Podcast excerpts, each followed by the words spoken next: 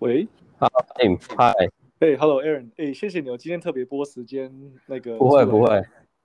好啊。哎，你这个，哎，是吧？对，那个，哎，之后对可以多分享这个，我觉得还蛮好用，蛮好玩的。真的啊？对啊，这好酷哦！我觉得就是要跟美国的朋友，就会有很多种很酷的 software，就是各种 tools。对啊，在亚洲就是一直 zoom zoom zoom zoom zoom 到底，zoom 真的是会会会累。嗯，好，那其实今天就是，呃，其实我我们就是在新创圈，然后我在旧金山，你之前也在北京 Seattle，然后又我们到台北，呃，我们都在这个圈子里面。可是后来其实认识更多的人的时候，我发现其实还蛮多身边的人不知道说新创到底是什么，然后创投又是什么。对，所以想说就是今天就是对对啊，就是请你来这边就是分享一下。那开始的话，可不可以就是先对分享说，对啊，新创跟创投这两个到底是什么东西？那他们的关系又是什么？好，没问题。那我开始吗？OK，Yeah，OK。呃，我我觉得其实这样说吧，所谓的 startups，它可能没有一个很明确的定义，等于说，呃。当然，在台湾，它可能针对中小企业，它有一些相应的规范，比方说公司的员工是在五十人以下，或者是说，呃，它的营收是在呃几千万、三千万台币以下。但是，其实在美国的 startup 我所接触到的其实更广泛。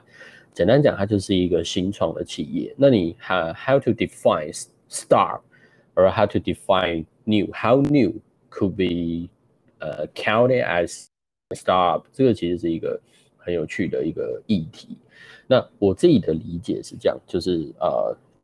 所谓的 star 就是呃，在我自己的定义里面，简单讲就是它还在一个不是那么成熟的阶段。那这个成熟，你当然可以说是产品。呃，有的 star 很新，它甚至连产品都没有，它只有概念，或者是说它产品有了，但还没有营收。那或者是有营收了，但是这个营收还没有很大。所以，呃，我之前在 PE 放的经验是，大概在任何的市场，呃，折算回来，大概在台币营收，大概在台，呃，在美金，美金三百万美金以下的公司，都可以被认为是一个 star up。就是，但是反过来说，三百万以上就一定不是 star 吗？其实不一定。就以我呃之前所接触，然后有辅导的一个公司来说。他是做 gaming 的 desktop，那他做的呃非常大，他的营收在二零一八年就已经超过三千万美金。那呃就营收来看，definitely 不是一个 star 可是他的公司的情况，然后包括呃他的呃人员、他的 team、他的 management、他的呃公司治理 corporate governance 这些，其实都还在不是很成熟的状态。所以其实我做了非常多呃像是在辅导 star 的。呃，事情来协助这个公司变得更成熟，那变得更容易让呃投资机构愿意投资它。但是它的营收已经是 more than 呃 thirty million 的一个以营收来说，算是一个中型的中大型的一个公司。那在呃讲回来就是说，好，如果这是 startup 是一个不成熟的一个企业的话，那什么叫做 VC？什么叫做 venture capital？什么是早期投资？也就是呃，业上会有一种投资机构，它不投资股票，也不投资债券，也不投资 commodity，也不投资外汇，他专门就是去寻找他认为有潜力的新创企业，就是符合我刚刚说的定义，还不是很成熟的企业。那他们投资他，呃，这机构投资这些 VC venture capital 投资这些新创企业，就不会只是说，呃，他去。嗯呃，买股权把钱投了就不管了，他们会带入他们的经验、他们的技术、他们的呃专家的能力，所以在早期投资机构里面，在 VC 里面很常出现这三类的人。第一种是呃 industrial expertise，也就是他是这个产业的专家，比方说呃。有人是 AI 的专家，所以他在呃 VC 里面，他专门就是找 AI 的项目；有人是药学的专家，他就在 VC 里面专门投生物科技 （biotech） 或者药 （medtech） 领域的项目。这是一种。那另外一种是叫呃 successful 呃 entrepreneur，或是我们所谓成功的连续创业家，因为他自己创业过，所以他知道在这个阶段，在不成熟的阶段。他需要这个企业需要什么样的资源？More than money，他除了钱之外，他可以带什么样的资源进去？这是第二种。那第三种呃比较特别，那其实也很像是我现在在做的的事情啊，我定义为叫做 Super Nut。Super Now 的定定义就是说，他既不是这个产业专家，他也不能算是成功的连续创业家，可是他非常在这个呃早期投资或是创业领域，他有非常多的。资源非常多的连接，它就是像是一个接点，一个 node，然后这个连接点可以连接到各方面的资源，可以连接到我刚刚说的前两类，也可以连接到投资机构，那也可以连接到呃各式各样的 marketing 啦、branding 啦，然后各式各样的资源，所以呃创投的回报是很巨大的，可是其实风险也是很高的，因为它就是要挑不成熟的企业去做投资嘛，所以。常常其实呃创投投了十个案子，也许八个九个都 fail，但是就是那一个成功的案例的回报足以 cover 前面八个九个的 loss。那这个大概是用一个最简单的去介绍什么是 startups，然后什么是 venture capital。嗯，好，那那你刚刚也是讲说，就是因为那个创投这一块，就是因为新创就是很多未知数，所以风险特别大。那 V 那个创投他们这一块要投的话，他们会要看些什么呢？就是或者说更前提的话是，他们要怎么去找到这些项目？然后找到项目的时候，他们是要怎么去评估说这些这个团队啊，这个项目适不适合我们去投资，冒这么大的风险去投资？OK，好，这是一个非常好的问题，但这个问题也有点进阶哈，所以呃，我反而可能先用比较少的篇幅，然后用一些实际的案例，然后给大家一个 heads up。就是呃，对，首先就是说创投怎么，我们我们先呃倒过来讲好了，就是说呃一个 venture capital 里面它的组织结构，我我用最简单的，它大概可以分为四个层级，也就是所谓最 entry 的 level 叫做 analyst 啊，我们可能分为分析师或研究员，那次一个层级是叫 associate，associate 呢，你大概可以把它想象成 investment manager，就是去管理这个投资项目。那再上层的叫做呃 VP，那 VP 大部分就有点像是一个小组长，一个 team head，他去管理呃 associate 跟 analyst。那再更上层的，我们称为 partner 或者是 director，依据他公司的形态不同，合伙制的一般会叫 partner，公司制的 fund 会叫 director。那他们就是最上面的呃我们俗称的老板，大概就这四个层级。那呃，每一个层级的职位的人有他对应的工作内容跟被要求的 responsibility，所以其实回答你刚刚的问题，就是说 VC 到底做什么事情，怎么样评估？其实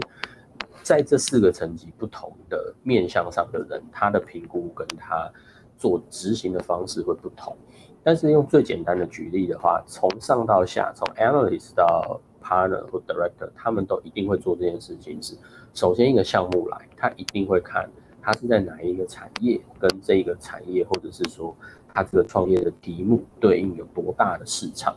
那我举一个例子，因为呃，我我本身出生在台湾嘛，所以其实这个就会有一个很巨大的对比，就是软体类呃吃 user 数的创业题目，比方说呃，我用 Yelp 用 Yelp 来举例的话，那美国的 Yelp 就会得到在投资圈在 venture 非常高的一个估值。投资人会非常喜欢它，因为美国是一个非常大的市场，而且人均的消费能力很强。但是同样的 Yelp 的这样的软体，在台湾有没有？其实，在台湾有，可是它一直发展的不是太好，因为这是一笔我们可以测算的账。用单用人口数来说，美国的 user 就是三亿，这个只是一个很粗略的估算。可是台湾就算把观光客也加进来，怎么样不会超过两千五百万？那意思是说，美国的市场比台湾要大了十倍以上。那这个如果再跟中国跟印度对比，差异又更巨大。所以 VC 一定会去考量这一个点，那就变成，即使它是一个很好的项目，可是它的 selling 就在那边，就是你的市场就这么大，所以你可能就是没有办法冲破这个 selling 的话，呃，创投自然而然他会去喜欢投。用刚刚的例子来讲，他会喜欢投美国或者是大陆的呃项目。那他会比较对台湾的项目，他会比较兴趣缺缺，并不是台湾的创业者不好，也不是台湾的项目在技术上比较落后，纯粹就是因为先天的市场不一样。那评估完市场之后，他们还会有一连串的，如果觉得哎这个市场是 OK 的，也是一个 uptrend，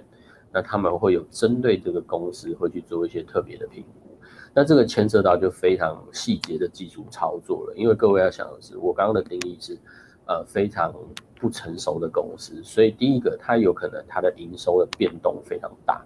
那这个新创的企业主上来，可能就跟 VC 说，哎，我预估明年的营收会成长三倍。那这就是一个很暧昧的估算，是我们怎么 verify 是三倍？那是三倍还是二点五倍，还是甚至 better than three，甚至可能是四倍五倍？呃，只要差一点点，其实都会对它的 valuation 产生非常巨大的差异。所以就变成其实 VC 里面，呃，但但是那个营收数字并不像上市公司或者是像一些很成熟啊百年企业一样，就是说我们可以很稳定的估算，因为它确实。处在一个不成熟也不稳定的状态，所以就变成说，其实我们要有很多的方法去核实。那这边就会牵涉到在创投所谓常说的三个滴滴。第一个叫做 business 啊 due diligence，所谓的滴滴就是 due diligence 啊，中文大概是叫尽职调查。那这个 due diligence 分三个面向，第一个就是我刚刚说的 business due diligence，就是就商业面的部分，我们会去做一些核实，会去做一些了解。第二个叫 financial due diligence，就是就财务面的部分会去做一个核实。那最后一个叫 legal due diligence，那 legal 的部分大概是去了解公司的注册上啊有没有一些法律的问题，有没有跟刚刚讲的一些财务或者是成长的测算，也许不是那么直接相关，可是这个也非常重要，因为确实在投资圈很常发生过，最后什么都好，甚至呃投资的钱也投了，最后发现公司的。呃，legal 它的法源、它的适法性，这公司本身是背有一些法律问题哦，那问题就很大了，就变成前面投了钱，本来是看好它，就最基本的法律上都站不住脚，是有瑕疵的，那会对投资人造成很大的损失。所以 overall 来说，就是其实呃，这个大概可能只讲了 maybe 不到一个 percent 的整个 VC 评估的流程，但是每一个 VC 会有自己啊。评估的一个方式，那我可以多讲两句，就是说，这个到最后会有一个决策模式。那这个决策模式其实非常有趣，在我的观察，东方跟西方的投资机构会非常的不一样。东方的投资机构它比较倾向是合意制，也就是说，呃，你可能要拿到一个 majority，就假设有五个 partner，刚刚提过的就是最上层的基金的管理人，假设有五个 partner。可能五个 partner 要三个同意，这个案子才会通过，然后他们才会投钱。Capital 有很多情况，它不是合意制，它就是五个 partner，也许四个都反对，但是一个同意，哎，还是可以投。所以这个就要看当时写在 VC 里面的这个 memorandum，它的 article，它的公司章程上是怎么样子去规范它的一个投资决策流程。那你要说哪一种比较好嘛？其实。呃，overall 来说，还是要看这个 VC 挑选项目的能力，倒并不一定是决策模式决定哪一种的投资绩效比较好。大部分其实还是在于，呃，挑案子、选案子的能力是非常重要的。嗯，对你刚有讲到那个东方西方的差别，我就让我想到就是，像像美国的 VC 就最最两两个很经典的例子就是 Airbnb 跟 Uber。那为什么这两个很经典？就是他们投投资这家的，我记得好像是其中一个是 Greylock，然后他们就是很喜欢，就是一半的人完全反对，那一半的人是非常赞成。就是那时候 Airbnb 跟 Uber 出来的时候，大家都有一半的人就是说，陌生人来睡你家不危险嘛？因为陌生人你上陌生人车的话，出事情的话，你是要负责。可是有另外一本人就是对，就是完全就觉得说，哎，这是一个很好的一个机会。然后他们就是反而就是这种。对立的时候，整体的那个公司会特别去看那个这个项目，然后反而会去更更有兴趣吧。嗯嗯，对我我觉得其实这个很有趣，是在于说，呃，我也也许可以这样子说起来，就是说为什么 venture capital 这个是最早从呃呃整个 Silicon Valley，然后美国的西岸就整个蓬勃的发展起来，其实。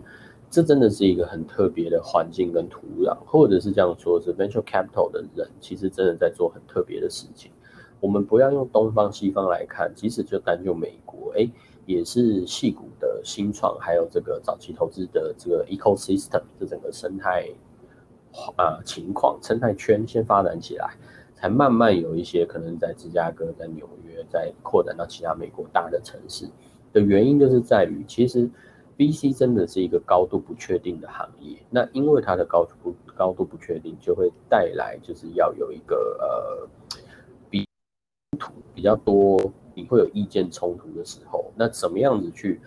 兼容这些意冲突的意见，甚至到最后不是兼容，就是可能到最后我刚刚的例子就是，也许那四个 partner 还是不同意那唯一一个赞同的 partner 的看法，可是他们要有。这个就是虽然我不同意，但是呃，我们的公司是可以让你还是让你去做投资的这一种包容度。那也是在这样的环境下，就会变成说，即使是比较分歧的状况，可是他们能够包容这个分歧的意见。那也许在十个案子里面，只要有一个啊两个呃能够达到这一个效果，那就像 Tim 刚提的这个 Airbnb 的案例，那最终。因为像你刚刚讲的那个，其实如果是合意值，就这样拿一个 majority 的话，很有可能他们会错过一些项目，类似像是 Airbnb、像 Uber，像在那个时候的气氛跟时间点，也许他们到最后因为没有拿到多数决就不投了。那反而是美国西岸的这一种呃氛围跟文化，能够让他们呢尽量的不要错失一些很好的投资机会。嗯，对。那你刚刚也是有讲到说，就是这两个就是没有所谓的好坏。可是如果说，呃，很现实的一个正那个状况，就是讲我们大家都用的手机，我们每天最常用的五个 App 好了，应该有四个都是来自西岸，更细的话就是西岸北美洲那边。所以这样子就是。既然他们都占领了这这些我们每天在用的这些 app 的话，那是不是也可以说，就是其实西方那边的创投的一些可能，不管是原则啊，还是一些那个 SOP，还是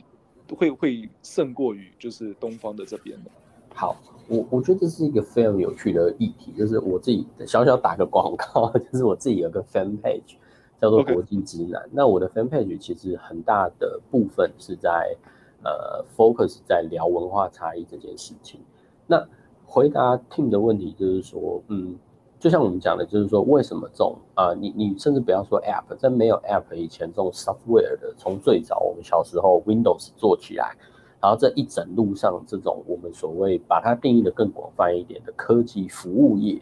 也就是不是硬体业，不是卖一个产品让你去用，在科技服务业里面，美国的西岸是压倒性的强。那甚至压倒了欧洲，不只是啊亚洲压倒了欧洲，压倒了日本，压倒了全世界，大概任何国家，大概没有没有人能够否认，就是说科技服务业，美国实在是，尤其是在西安这边的，实在资源太丰富，然后大公司太多，即使截至此刻，我们在闲聊此刻，都还是源源不绝的有一些新的 idea 跟这个出来。我觉得有一个很重要的一点是。在文化的差异上，呃，美国的西岸甚至不能用美国，就是风特别讲西岸这个部分，它真的是给每一个 individual 足够大的弹性跟包容。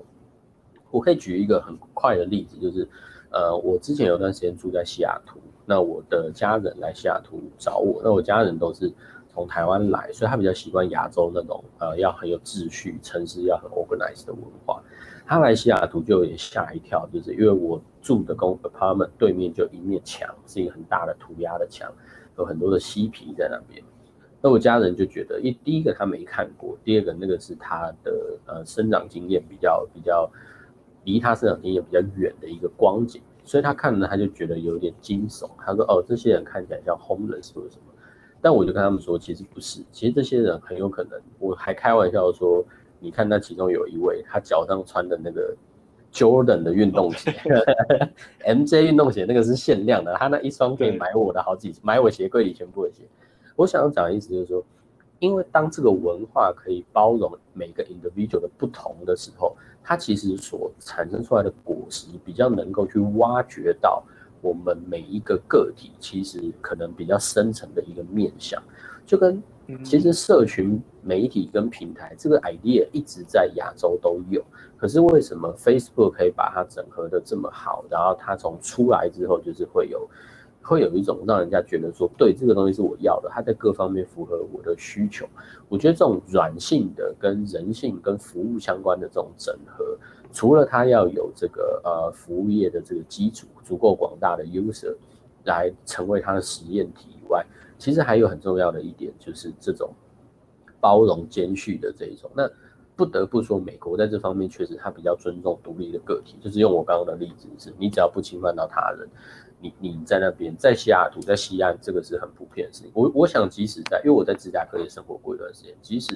在美国其他城市也不是真的都是这么的 open minded，就是在在西雅图就是或者是 Portland，就是不你你再怪也不会有人觉得你很土，你只要不影响到其他人，不会有人觉得对啊你这样子是不行的。可是你看看同样的，都不要说是嬉皮或者什么，你头发上的颜色超过三种以上，你走在台北市，然后大家就会觉得就是你是哪里来的眼光就不一样了。对对对对，那。当大家的想法都很单一，必须要非常的，呃，在一定的这个维度上要这种很很很固定、很制约的时候，我觉得在软体的发展上相对是会比较受限的，因为软体不如硬体嘛。硬体我要做出一个实际的产品，软体真的就是讲的是服务，讲的是人性的需求，这是我自己的一点点看法。就回答听，我觉得当然。创投会有影响，因为它能够加速呃企业的成长。可是我相信，即使把整个美国的创投的机构都搬去北京、搬去以色列，或者搬去呃新加坡，也未必能够复制 Silicon Valley 的发展。所以可以甚至反过来说，是 Silicon Valley 有这样子的土壤，有这样的丛林，所以让所有的创投机构都在那边栖息，然后一直寻找很好的标的。对像这文化差别的话，真的就是真就是简单讲，这就是真的是不一样。那那不一样的话，就是台湾就是哎是有挑战，可是同时也是有优势。可是如果说回到挑战这一块的话，就是你看过这么多，待过这么那个那么多地方，那你觉得说台湾要怎么去克服一些挑战呢？就是其实因为会问这个也是一部分的原因是，不要讲台湾好，其实以色列。北京很多大国家，其实他们都是往美国旧金山、戏谷那边看，想说，哎，我们要怎么去把那边好的一些元素带来到我们这边，然后结合我们这边当地的文化优势，然后把它做得更好。嗯，哇，我觉得 Tim 的问题都问得很好，导致我每一个问题可能都回答得很长。我尽量简短的回答，就是，呃，其实这个，因为这个我也是特别有感触，就是在于说，嗯。台湾的政府其实一直在做这件事情。其实这个问题可能不是只有 Tim 或者是我意识到，台湾的政府也意识到，就是他要，因为台湾是一个小岛，所以认为我们一定要跟世界做生意。那除了大公司以外，政府也很努力的在帮新创，就是带新创去参加国际的展览，然后甚至呃去做一些企业参访。我自己就参加过台湾的机构，像是 TTA，呃。然后台湾 Technology Arena，然后还有一些呃台湾的加速器，甚至有半官方色彩的加速器，他们带着台湾的新创去走出世界去看。可是我一直觉得很可惜的是，在于说，呃，就只是看，而他并没有真的深入到说去了解这个文化差异的土壤是来自哪里。那再加上这个文化上的落差，还没有办法符合。我举例的就是用沿用刚刚 Tim 的问呃提的。这个概念，我去举例，就是比方说，呃，我们会觉得说，哦，像美国这样很好，那我们觉得，哎，我们也要开放啊，我们才能够有一些软体或者是什么。可是其实就我自己住在美国的经验，我反而会觉得说，哎，我我们其实看到别人的优点，尤其在商业上的话，我们当然可以去模仿，可是其实也有可能做法是，那我们去做到一个互补，比方说。台湾人的因为这个长久以来的文化差异，还有一些历史背景，我们确实在精密制造方面，我们有我们的强项。那是不是可以跟美国这边的创意结合？所以，比方说，哎，他们有各式各样的 idea，软体的部分，我们可能可以提供软体的工程师去参与。因为即使是一个软体，它也是有需要架构出来的东西。比方说，data 的工程师，比方说 software 的工程师。呃，marketing 的数据分析的工程师，这个是我们可以参与的部分。但甚至硬体的话，可以做的部分就更多，就类似像 iPhone 现在的状态是苹果负责设计，那有台湾的所谓的呃苹果供应链厂商来真的把这个产品去落实。因为我相信人类的社会科技不管发展到什么程度，你还是要有一个实体的产品。上太空也要做一个太空梭，那呃 AI 也是要有相应的。就是像我们看科幻片一样，机器人管家，那你也是要有一个机器人，或者至少你要有一个载体，让它载入这个 AI 的智能的服务。所以其实我觉得，怎么样子让台湾的新创去，我不会觉得台湾可以，我不会不要说台湾，我不会觉得任何一个城市或任何一个国家可以复制戏骨的模式。但是反过来讲，其实我觉得也不需要复制，我觉得可以用互补合作的方式，然后去取得一个 win-win，就是当戏骨在快速成长的时候，台湾的厂商明确的找到定位，做我们自己擅长的事情。那这个擅长的事情，我觉得比较会是在精密制造，然后还有一些数据的呃分析，然后还有一些底层技术的提供。我相信台湾是有这方面的人才跟资源的。嗯，好，那那这样的话，就是想要又回到说，呃，上次有去参加那个，就是你的那个 launch launch party，就是你现在创办的那个 Minly Ventures。那上次你也是有提到说，呃，你也是希望把这些。能够投资创投的这个机会，就是带给一般一般人，不是只是一些机构而已。因为像台湾的话，呃，台湾我是不太熟悉，可是以我观察，还有上次也是有聊到，就是 台湾有钱的话，通常就是股票、证券或者是房地产。嗯，呀。可是如果说要往但要要开始给他们就是这些项目去投资的话，要怎么去要怎么去做，让他们呃。对，有这些机会。好，呃，举举例来说好了，我觉得所有的人类的行为起始于认知，也就是说，呃，举例来说，为什么会撑伞？一定是我们认知到说下雨，而且这个雨水打在身上是非常让人觉得不舒服的，所以我要怎么样去遮蔽这个下雨？所以我会做撑伞，那甚至我会发明雨伞这个行为。同样的道理去导引到早期投资这件事情，就是我一直想要做的，包括啊，米利 venture，呃，米利创投，我们想要中长期的一个 vision，一个愿景，就是我们想要让更多的 individual 个人参与早期投资。那这个在之前的跟 team 的交流上，我有聊过，就是说，我觉得以台湾来说，太多的钱卡在股市跟不动产，那这并不是坏事，可是我觉得在资源的分配上，已经有一点。因为所有的事情，就经济学来说，它的 margin 是会递减的，是会 diminish 的，所以我觉得它已经过了那个最适的点，所以现在过多的资源集中在那里，导致的就是分配上的效率不是那么好，所以我希望能够导引，也许只是一 percent 的钱的资本的量体，从不动产或股市，然后导引到导引到呃早期投资，就可以帮助非常多的创业主。可是要怎么做呢？首先就是回到我最一开始讲的。人类的行为是起始于认知，也就是说，他必须要先认知到，哦，原来有早期投资这件事情。所以非常感谢听邀我，因为这个就是我们增加每一个听到听到这一段呃 interview 的人，他会认知到，哦，原来有早期投资这件事情。这说起来好像很容易，可是其实非常多的人其实是根本不知道，原来啊，我除了股市跟不动产跟去银行买基金买理财产品之外，有这一个可以做选择，这是第一个部分。当他认知到了之后，他怎么样子去同意这个概念？他怎么样子去接受这个投资概念？呃，必须很客观、很现实的，还是讲回来，最终还是看投资绩效跟投资报酬。所以我这边在特别挑选的案件啊，我坦白说，刚刚提到怎么样定的 stops，就是呃，我还是找一些相对来说不是那么成熟的企业，一些新创公司，可是我挑选的是它的某一个强项会特别的突出。举例来说啊，我们现在在呃评估投资，而且即将要在二零二一年九月底投放出去一定资本的这个项目，叫 Charles Bar，它是共享行动电源。那共享行动电源是指它的行动电源散落在呃这个城市各个角落，有机台，你只要扫个 QR code 就可以借。那你走到任何一个有机台的地方，随手插就可以还。它接下来在台北的每一个捷运站都会有呃它的这个租还的站的的的这个 equipment，所以相对来说会是非常方便的。那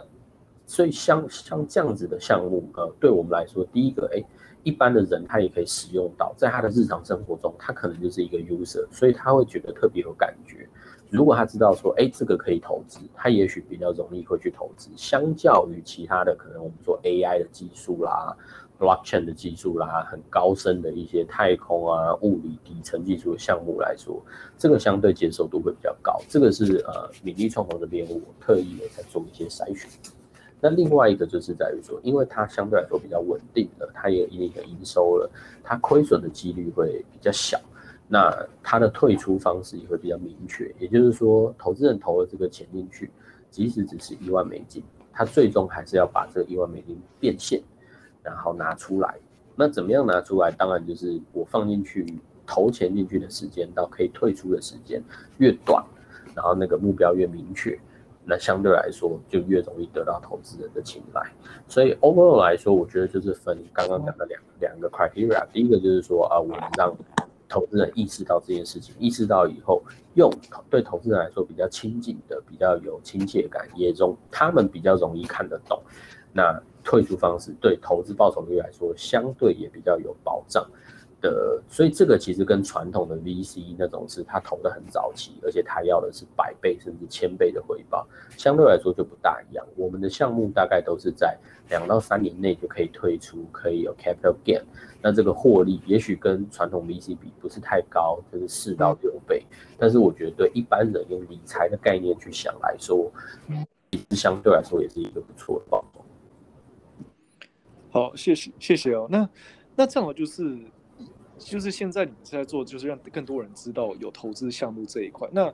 就是还有什么其他的方法是可以让大家知道说有这些项目？就是这个政府也有在推广吗？还是现在就是只有少数的那个创投在这这做这？这个这个也很有趣，是因为受限于法规，其实呃，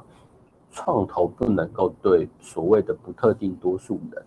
去做一个资金的募集。也就是说，他可以说，哎，我推荐项目给你。那如果投资人看了，或者一般的民众看了，说哦好啊好啊，我觉得这很棒，我要投，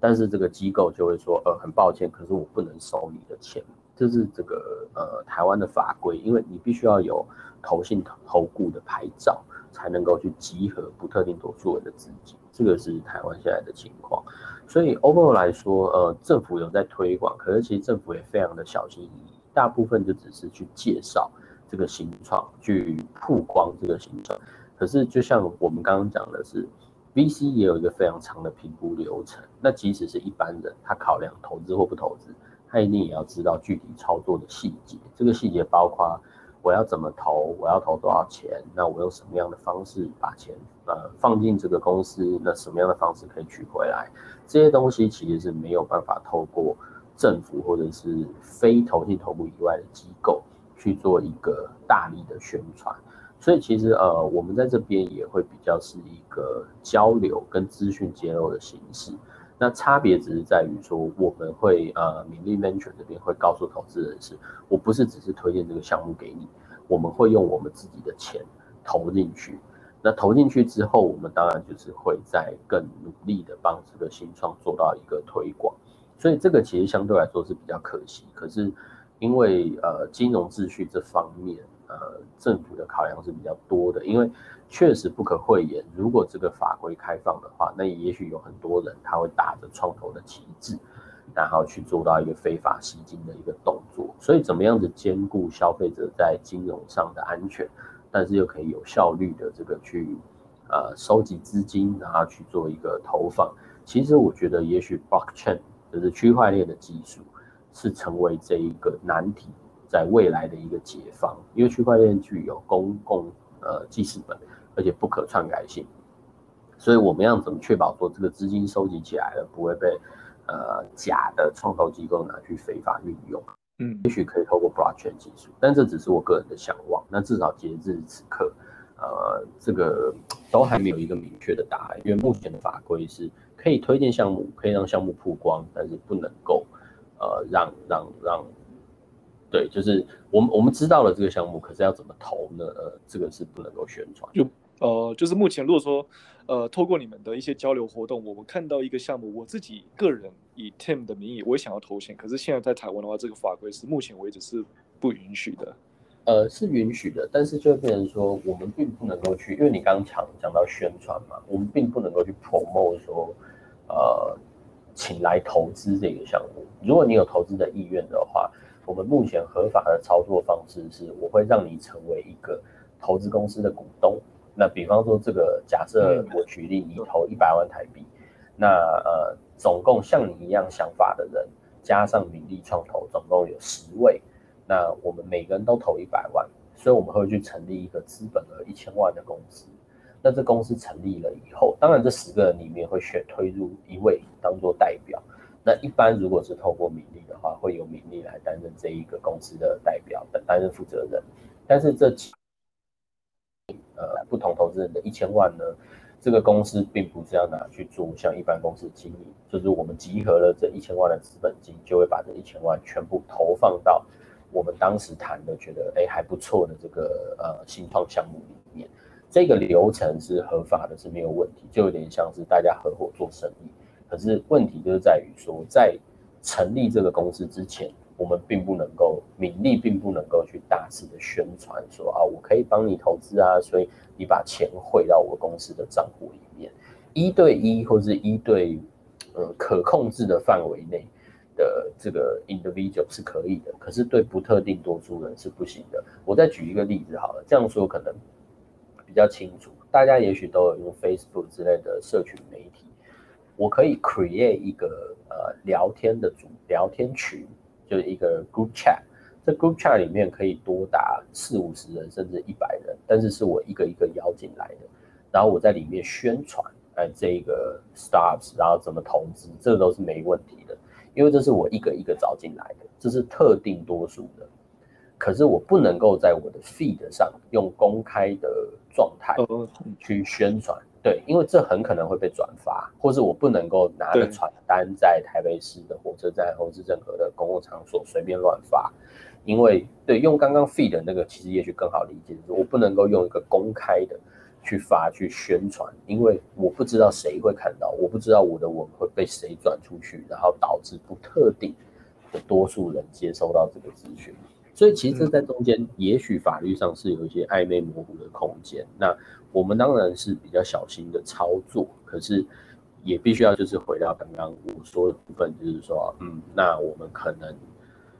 会呃用这个公司制的方式去达到一个一个合法的阶段。在现阶段的解法是这样，未来也许可以靠 blockchain 的技术去达成一个解决。因为其实只要可以解决不特定呃。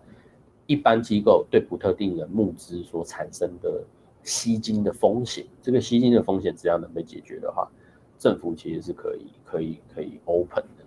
嗯，那那所以这样子的话，就是比如说，呃，透过你类似你们这样的 venture 以外的话，如果说我我现在有一点钱，我想要投新，我不知道有新创这个项目可以投，那要怎么去找呢？就是因为我。我我不知道我所不知道的东西，我只知道说有证券、股票、房地产类似这些东西。那那要要怎么让更多人知道说，哎，现在有这一个 investment vehicle 这个项目出来，可以让大家去参考？对，所以这个其实也是很有趣的地方。是你问的第一层问题是，那一般人要怎么样子找？我可以跳到第二个问题，也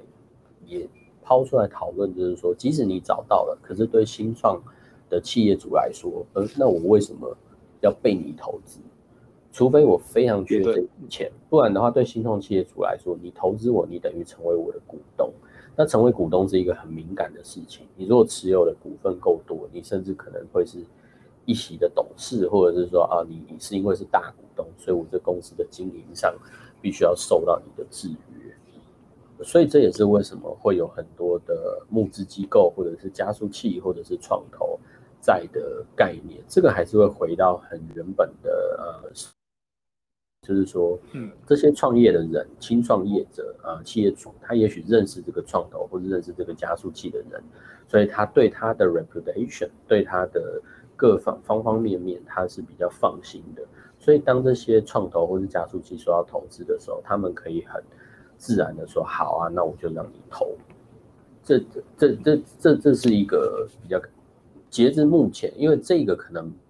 也许不是 blockchain 可以克服，也许可以不 partially 克服，但是也许没有办法克服的原因，就是因为我开放让你投资，你等于成为我公司的一份子，而且公司制就资本市场运作就是这样，就是这个公司的股份，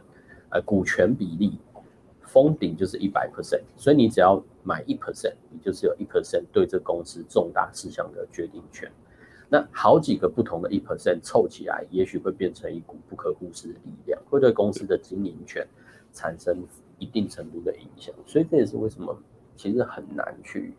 呃，在这方面，就是即使是一般的人，那你找到了，但是你可以顺利的投资，因为很多的会有一个戒备心。那讲回来就是说，好，可是撇除这个部分，我要怎么样的去找呢？其实这有非常多各式各样的资讯。在 Facebook 上，在 Social Media 上，甚至在台湾的像国发基金，像我刚刚提到的科技部的 TTA，呃，台湾 Technology Arena，然后还有各式各样像创业小聚，像有很多的媒体杂志。其实，在疫情之前，如果我们仔细观察的话，会发现几乎每天都有这一个，这这这这个呃。消息出来，对，做这个什么交流，还有这类的 event，对，了解。好，那好，那这样其实就是到最后就是呃，这两个一两个问题，就是以你的经验，呃，不管是你个人还是说你的 fund 的话，你投资一个要投资的一个项目或者一个企业家之前，你会有你会评估什么呢？那会不会？然后另外一个问题就是。会有什么所谓的一些英文讲 red flag，我不知道 red flag 要怎么讲，就是会有 red flag。OK，那还有说有什么 red flag，还是说有什么东西是你一看到了你就觉得说，哎，这个一定是没问题，就我们就可以那个进行。好，呃，哎，red flag 在我的定义是相反的意思，就是只要看 red flag 就哦，绝对不会投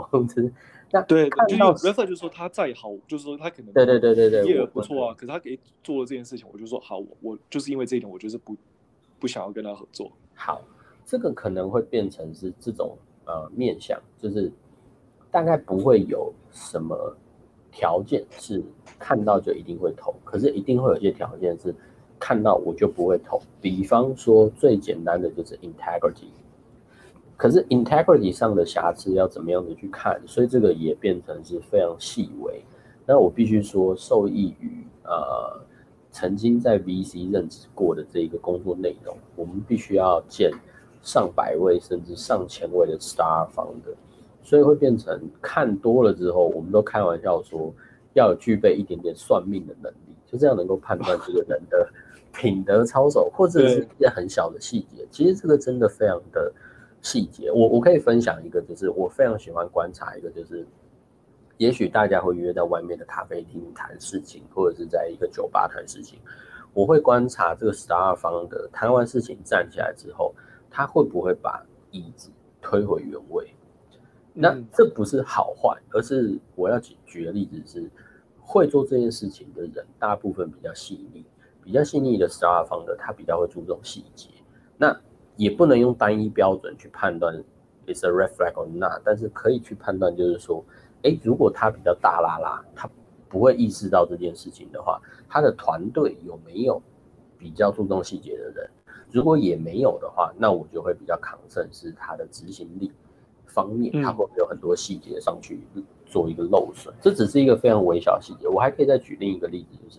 呃，我在看，尤其是有工厂的，这就不一定是新创，即使很大的公司也是一样。我非常喜欢看两个部分，一个是它的厕所，一个是它的灭火器，尤其是灭火，就是所谓的消防设施这一对，因为这些东西是最容易被忽略，所以有的公司是连消防呃设备、灭火器。都非常的精良，维持的非常的好。它是十几年的工厂，但是它的消防设备一尘不染的，会对这个公司的公司治理非常有信心。反过来讲，有一些很新的公司，可是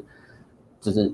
它就是这这些很容易被忽略的细节上，即使它是很新的公司，它呃租了一个 office 在一个很 fancy 的大楼，但我还是会觉得说，嗯，这个东西我会想要再多看看，多了解。那。这个是回答你刚刚的 integrity 的问题。那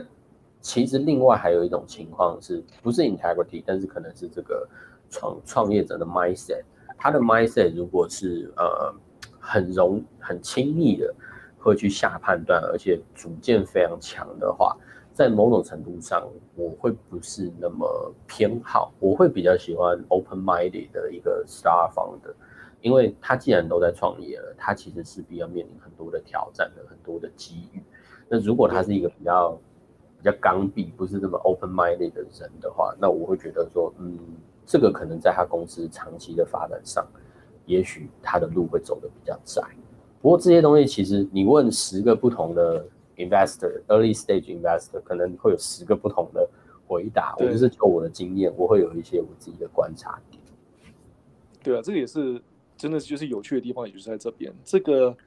呃，那在最后就我就分享一个，就是我之前也是有听到一个创投 VC 他们会做的一个测试，也就是呃他们会约，我忘记他们是如果说要投资创投，还是要请那个业务员。反正他们那个老板会请这位这个就讲创投这个 founder 去吃饭，然后点完餐之后，老板会出去打个电话。可是这家餐厅跟老板已经就很熟了，然后老板还没有回来之前，他们就会上菜。可是上菜他会上错菜，然后他就要看说，哎，你这个 founder 是你碰到这种情况的话，你是你会发脾气吗？还是你就是不不吭一声就直接接受？还是你是会？当下就是哎，那个面对这个事情，就跟他讲说，哎，其实哎，我刚刚是点点这个东西啊，可是送错，不好意思，怎么样的？就是他会看从这边去看，说你是怎么去处理一些事情，而且是，对我觉得这个也是一个，我听到这个觉得说，哎，这个还真的是蛮蛮有用的。这这方面的 rumor 其实很多很有趣，就是我可以再分享一个，是我有朋友在 Goldman Sachs，就是美国非常知名的投资银行高盛。那他据说 Goldman Sachs 就是你要升到一定的位阶的时候，其实不是太高的位阶哦，但是可能是一个中上的一个，可能一个小 team head 或者是具有管理职的时候，他们会做一个测验，就是他们会在各种你无法预想到的情境底下，可能比方说，哎，走在路上的一个 homeless，或者是你在超市的时候。被一个老奶奶拦下来，然后问你说啊，catch up 在哪？这 catch up 跟那 catch up 怎么样？就是他会在各种你真的是没有防备的状态下，然后去去呃，其实那个人可能是高盛泰尔的一个临时演员，那甚至是高盛的人会在旁边暗中观察，然后看你的反应。他们就是要看你在最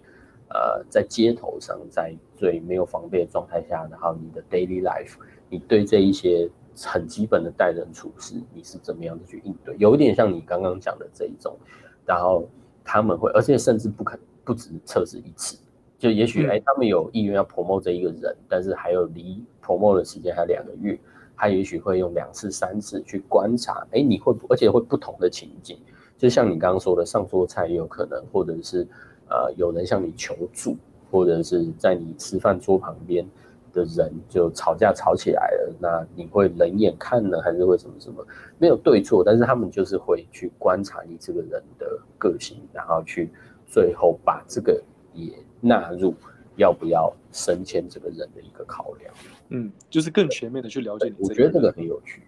对，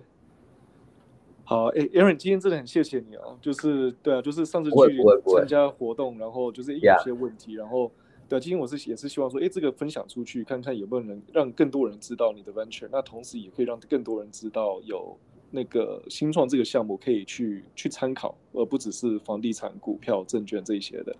嗯嗯，对，我觉得也很谢谢听你给我这个机会，就是畅所欲言。然后我觉得你非常会问问题，所以我也回答的很过瘾。好，谢谢谢。那这个那个那个 edit 好的时候，我再再分享给你。Yeah, yeah, sure. 好，OK，谢谢你。好，那我们就到这喽，谢谢。OK，好，谢谢。好，拜拜。好，拜拜。